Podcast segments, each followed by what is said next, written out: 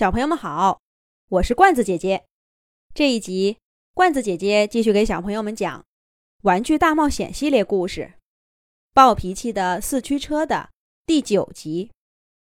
小熊的针太粗了，一点都不好用。我从自己口袋里拿出了一个针线包，借着窗口透进来的光，穿好针，捏住小熊脚上的开口。一针一针的缝起来。小熊刚才给自己缝的几针，针脚大大小小，难看极了。我干脆全拆了，重新缝。布娃娃，你的手真巧。小熊夸我了。我笑了笑，没说话。这双巧手是给自己缝补练出来的。我甩甩头。忘记那些像潮水一样涌到我脑中的旧事，认真处理伤口最宽的地方。小熊真行，这应该挺疼的。可是他只是皱了皱眉，动也没动一下。我对他的好感又增加了。我喜欢坚强的玩具，讨厌那些娇滴滴的家伙。嘟嘟嘟，嘟嘟嘟。我回来了。我缝完最后一针，收起针线包。四驱车呼啸着进来，他背上背着一个银色的圆滚儿，圆滚儿的一端有一根短轴。来，小熊，帮我换上这个新马达。有了它，我就所向无敌了。四驱车把圆滚儿重重的往地上一摔。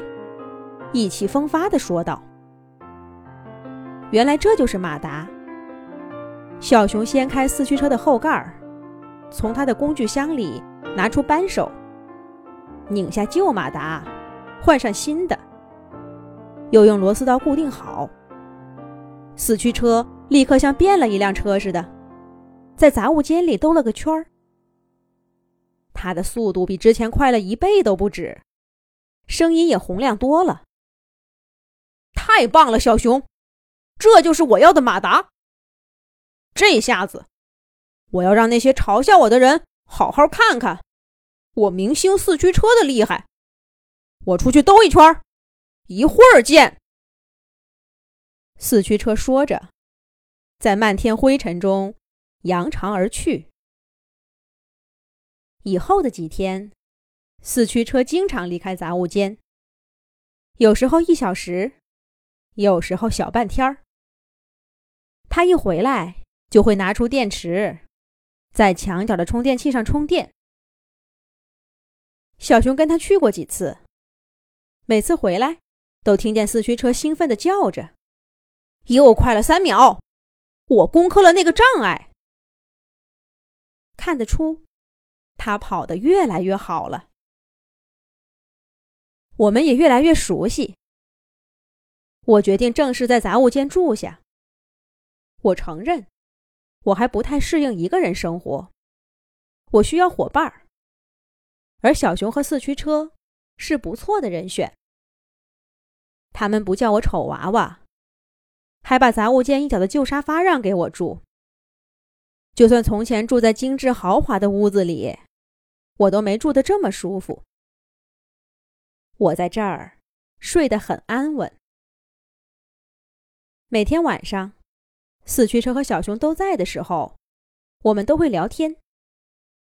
四驱车自己告诉我，自从输了那场比赛，就再也没有人要他了。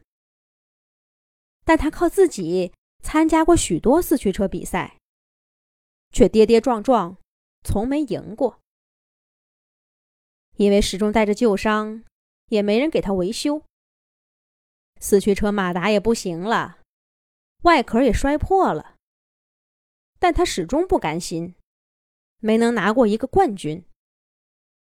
直到他认识了小熊，布娃娃，你信不信？这次的比赛我肯定能赢。四驱车说到激动的地方，总会问这么一句。小熊照例会说：“布娃娃，别理他。而我呢，我每次都认真的回答：“我信，你一定会赢的。”有一天，四驱车和小熊从外面回来。我喜欢我的新朋友们，不过关于一件事，四驱车始终守口如瓶，那就是那个马达是从哪儿来的。小熊仿佛知道些什么，可他却什么都没有对我说。这一天，四驱车一个人出去训练，只半个小时就回来了。他的后背上胡乱卷着一张海报。四驱车一进门，就兴奋地对我和小熊说：“比赛的日期定了。四驱车要去哪儿参加比赛呢？下一集讲。”